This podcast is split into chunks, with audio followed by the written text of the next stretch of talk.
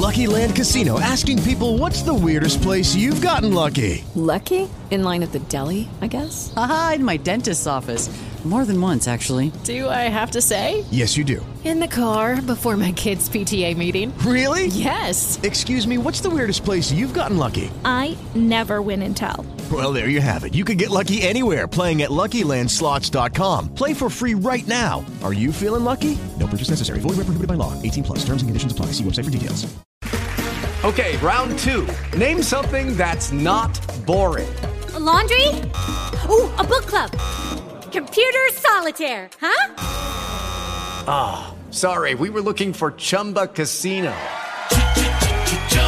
That's right. ChumbaCasino.com has over 100 casino style games. Join today and play for free for your chance to redeem some serious prizes. ChumbaCasino.com. No purchase necessary. Full prohibited by law. 18 plus terms and conditions apply. See website for details. Los nuevos jueces de tutela de derechos en la Ciudad de México. Bueno, pues ya había transcurrido bastante tiempo sin que se actualizara este podcast. Uh, se han venido, este, pues, o aconteciendo algunos temas de, de carácter relevante.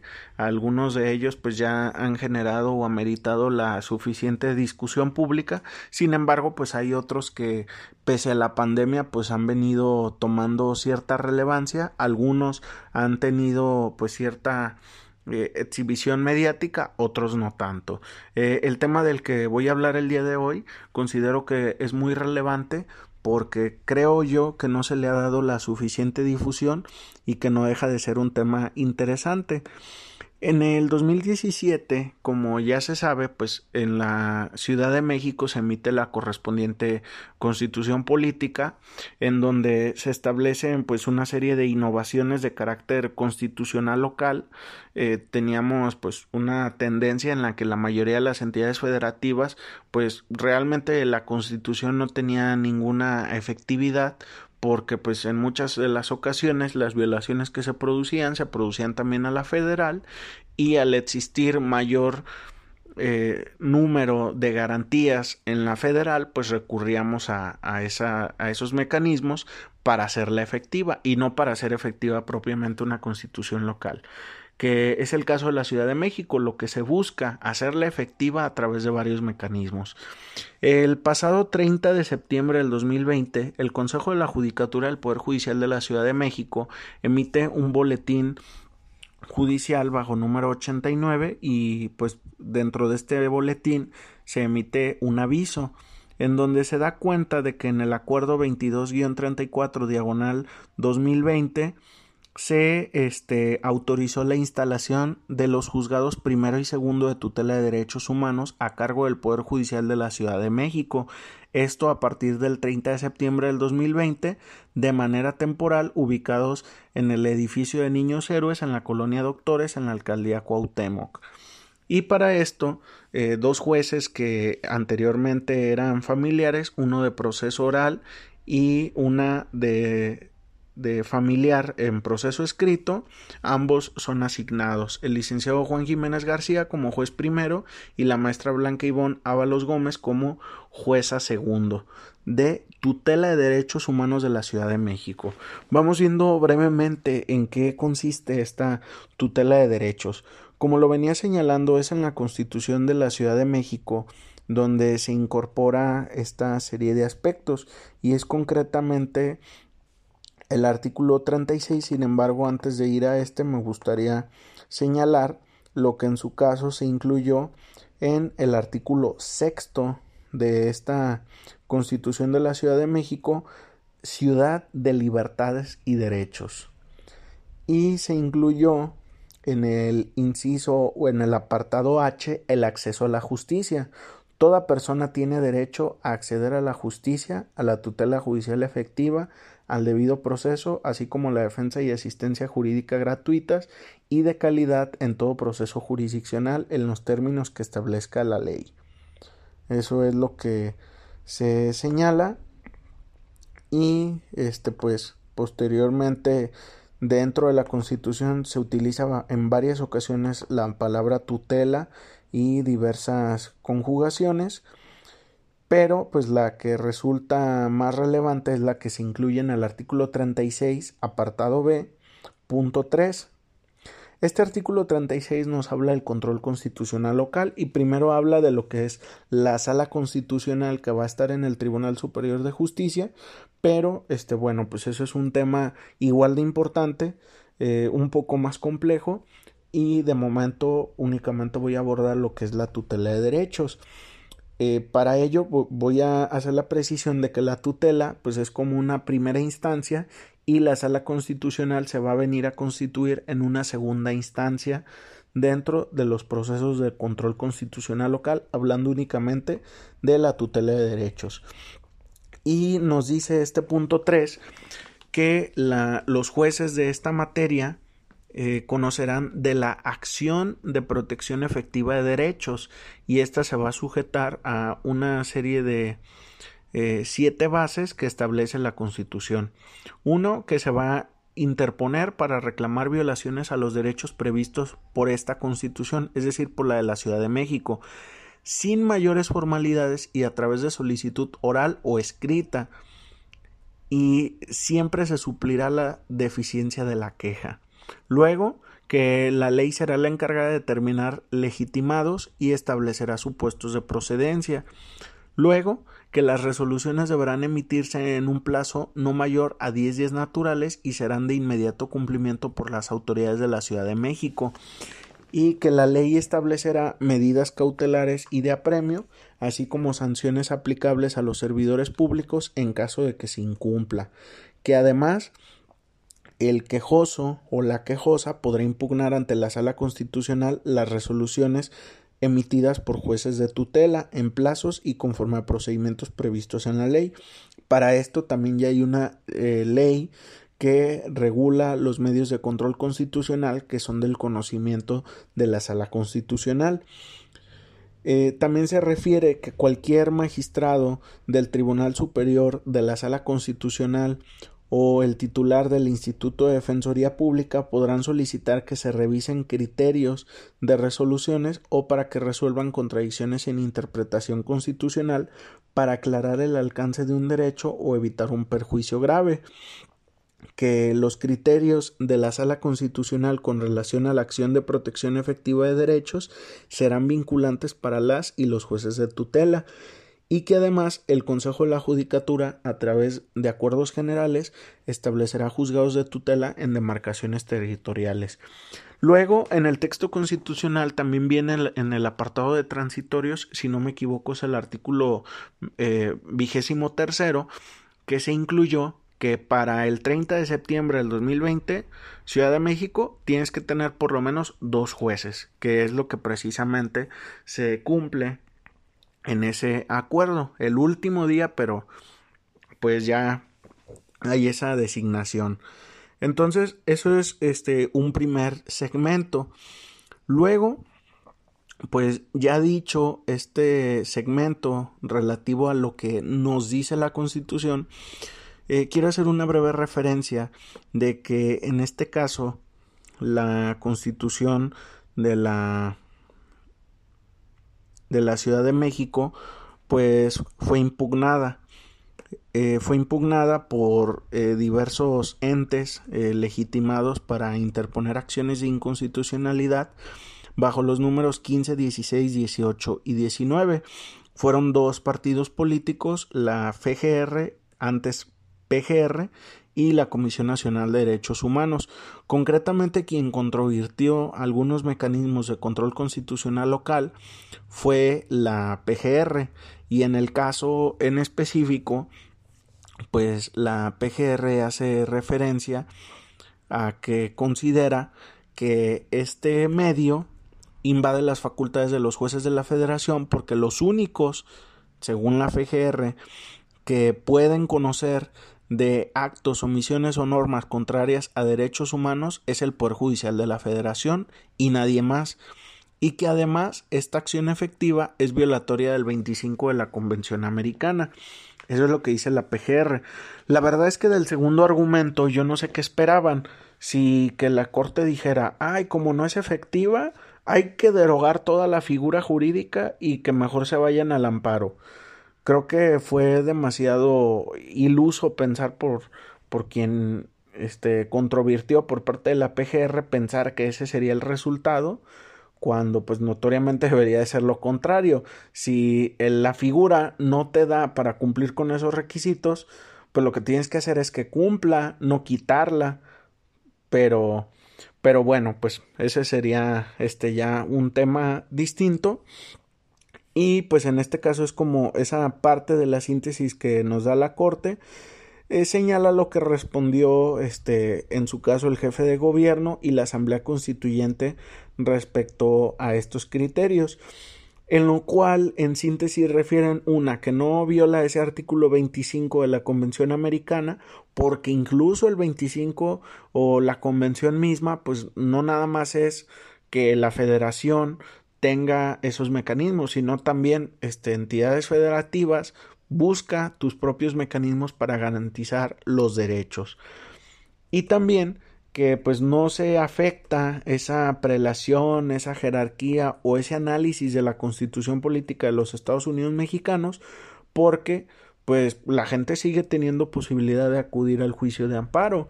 Y en este caso pues si tú consideras que se te está violando un derecho pero de la constitución local, pues acude a la acción de protección efectiva. Si consideras que es un derecho de la constitución federal, acude pues al juicio de amparo o algún otro medio constitucional que tengas a la mano. Eso en síntesis es el razonamiento que se aborda eh, y pues la corte termina señalando que este sí es una figura que sea constitucional. Pero aquí viene el punto fino. En una parte de la resolución, específicamente en el párrafo 856, la Corte refiere que ya abordó un criterio sobre un tema similar, que en específico analizó este, el marco normativo del estado de Veracruz y llegó a la determinación de que cuando alguien este, utiliza un mecanismo de control constitucional local, de pronto, este, cuando se pronuncia la sala constitucional, en este caso hablando del Tribunal Superior de Justicia del Estado de Veracruz, lo conducente es que sobre esa resolución se va a interponer lo que se conoce como amparo directo. Para ello se está citando una jurisprudencia que es la 68 del 2010 y que tiene como rubro, que es lo único que voy a señalar, amparo directo. Procede contra las sentencias de la Sala Constitucional del Tribunal Superior de Justicia del Estado de Veracruz en materia de derechos humanos, salvo tratándose de cuestiones electorales, porque pues sabemos que también la Ley General de Medios de Impugnación en materia electoral pues establece sus propios mecanismos para tal efecto. Entonces, eso es lo que refiere la Corte. Y aquí algo que resulta muy relevante es que de pronto pues también nos vamos a encontrar en el camino con el artículo 61 de la ley de amparo. Y concretamente la fracción 20 a la 18 no hago referencia porque vamos a ver más adelante qué es lo que señala la ley orgánica de la ley orgánica de la Ciudad de México. Pero ley de amparo artículo 61 fracción 20 es improcedente el juicio de amparo contra actos de autoridades distintas a tribunales judiciales, administrativos o del trabajo que deban ser revisados de oficio conforme a las leyes que los rigen. Primer supuesto. O, segundo supuesto, proceda contra ellos algún juicio, recurso o medio de defensa legal por virtud del cual puedan ser modificados, revocados o nulificados siempre y viene una serie de reglas y aspectos relacionados a la suspensión que, que, si tiene más alcances, que si tiene menos alcances, que si hay más requisitos, que si hay menos requisitos. Y luego viene una excepción a esa regla que da antes, que no hay obligación de agotar esos recursos o medios de defensa si el acto carece de fundamentación o cuando se aleguen violaciones directas a la Constitución o cuando éste esté previsto en un reglamento sin que la ley aplicable contemple su existencia. Creo que esa última regla de que la ley aplicable contemple su existencia no sería aplicable porque lo prevé la Constitución de la Ciudad de México y la ley orgánica del Poder Judicial de la Ciudad de México establecen y regulan esa disposición. De pronto en el tema de la suspensión, ahorita no, no me metería tanto, pero parece ser que este pues en este caso pudiera operar esa, esa excepción, pero pues de pronto se irán definiendo criterios caso por caso en donde pues va a haber jueces de distrito que empiecen a señalar, ¿sabes qué? Te desecho la demanda porque tienes un medio de control constitucional local, agótalo. Vamos viendo cómo se van generando esos criterios y a la par cuando empiecen a llegar demandas de amparo directo en contra de las resoluciones que emita la Sala Constitucional, que va a ser la segunda instancia de las acciones de protección efectiva de derechos. Está bastante interesante este punto. Ahí está el artículo 61 sobre la mesa.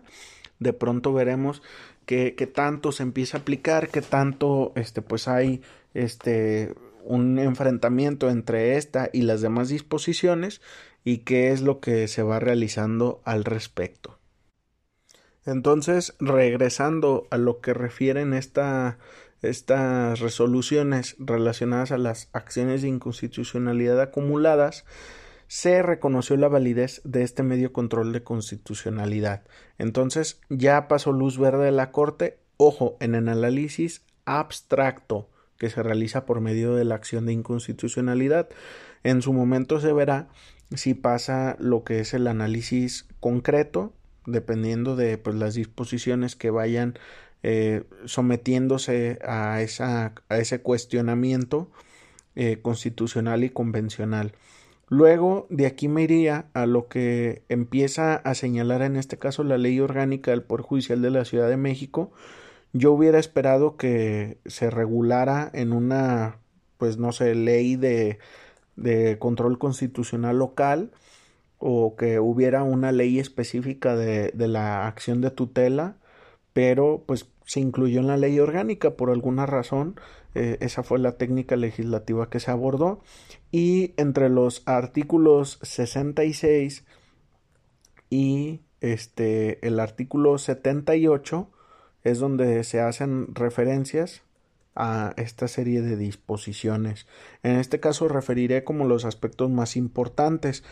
El primero de ellos que este pues los juzgados de tutela de derechos son los que van a conocer de esta acción de protección efectiva de derechos, que es un mecanismo por el cual los jueces conocen de forma directa de posibles violaciones a derechos humanos reconocidos en la Constitución local contra los que se inconformen personas físicas al inicio y o durante la sustanciación de algún procedimiento competencia de la administración pública.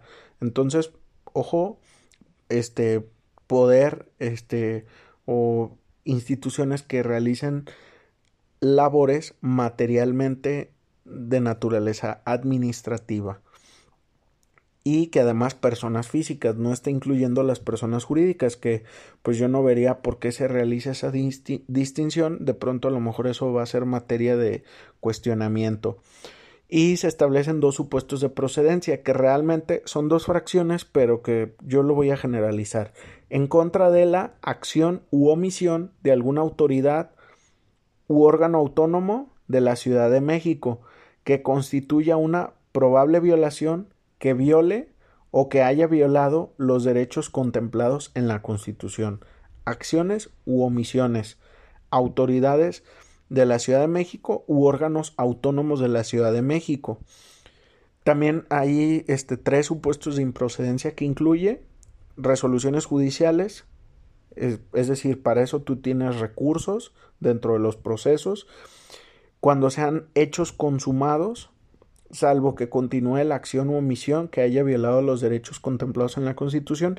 Esto también hay que ponerle por ahí un asterisco porque pues también eh, pues en su momento la ley de amparo puede ser un poco más protectora porque habla de hechos consumados irreparablemente y aquí ni siquiera al irreparable llega por lo cual creo que está cerrando este pues un poco más y finalmente temas que fueron expresamente excluidos en la Constitución.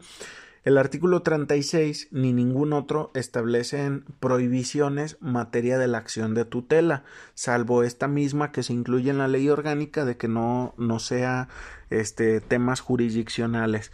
Entonces, pues ahí de pronto va a ser este interpretar si hay alguna otra restricción dentro de la Constitución, pero pues al menos en un primer vistazo no las hay. También otra posible interpretación de esa fracción tercera es que se refiera a la exclusión que se dio por medio de la invalidez que decretó la Suprema Corte en esas acciones de inconstitucionalidad. Pero bueno, pues eso no, no se define claramente. Luego continúa diciendo esta ley que la acción se interpondrá en cualquier momento sin mayor formalidad y a través de solicitud oral o escrita y se aplicará suplencia de la eficiencia de la queja. ¿Cuáles son los requisitos mínimos? Nombre, domicilio, obviamente dentro de la Ciudad de México, relación de hechos que describan esa violación al derecho reconocido por la Constitución, autoridad o autoridades que intervinieron y pruebas. Eh, existe una restricción para que ya no puedan ofrecerse pruebas después, salvo este ciertos supuestos que incluye que son del artículo 70. Luego se señala que una vez que la reciba, en tres días hábiles va a requerir el informe y este deberá remitirse en los dos días siguientes, plazos mucho más reducidos que los del juicio de amparo. Cuando no rindan el informe, este, se tendrán por ciertos los hechos descritos por el quejoso, si no se rinde dentro del plazo señalado y se establece qué es lo que debe de mencionar el informe. Consideraciones de hecho y de derecho que permitan entender de manera clara y precisa la legalidad del acto, debiendo señalar el ámbito de competencia y su intervención en el procedimiento. Se referirá también a cada hecho eh, que el quejoso le impute de forma expresa o por escrito, afirmándolos o negándolos, expresando que los ignora por no ser propios o exponiendo cómo ocurrieron. Las pruebas que se ofrezcan y a manera de conclusión se expondrá si el acto que motivó la acción es improcedente y las razones que lo motivan. Una vez que se rinda el informe, se acordará dentro de los dos días siguientes el desahogo de pruebas y establece disposiciones sobre la valoración de las pruebas en esta acción. Luego, se establece que cuando no existiese esa cuestión se notificará un término de dos días para formular alegatos. El quejoso podrá hacerlo de forma oral o escrita y la autoridad podrá hacerlo o deberá hacerlo más bien por escrito. Un aspecto importante que no lo señala la ley es que no se prevé expresamente la tramitación por medios electrónicos. Sería conveniente que ya en la operatividad este, se dé por esa vía porque me parece que perdón, ante la existencia de un medio de control constitucional local innovador, pues debería de ser factible el que este pues esa innovación se vaya dando incluso por medios electrónicos. Pero bueno, ya será una cuestión de operatividad y este en este caso, una vez este que se presenten estos alegatos deberán de ser considerados al dictar la resolución. Una vez que venza este plazo con alegatos o sin ellos, sin necesidad de declaratoria expresa y a partir del día siguiente, se computará un plazo de 10 días naturales para dictar la resolución.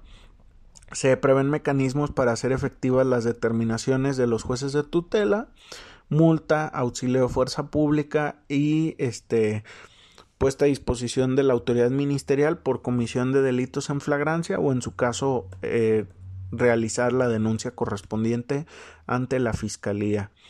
Y la resolución que declare fundada una acción tendrá por objeto restituir al quejoso en el pleno goce de los derechos reconocidos por la Constitución, restableciendo las cosas al estado que guardaban antes de la violación.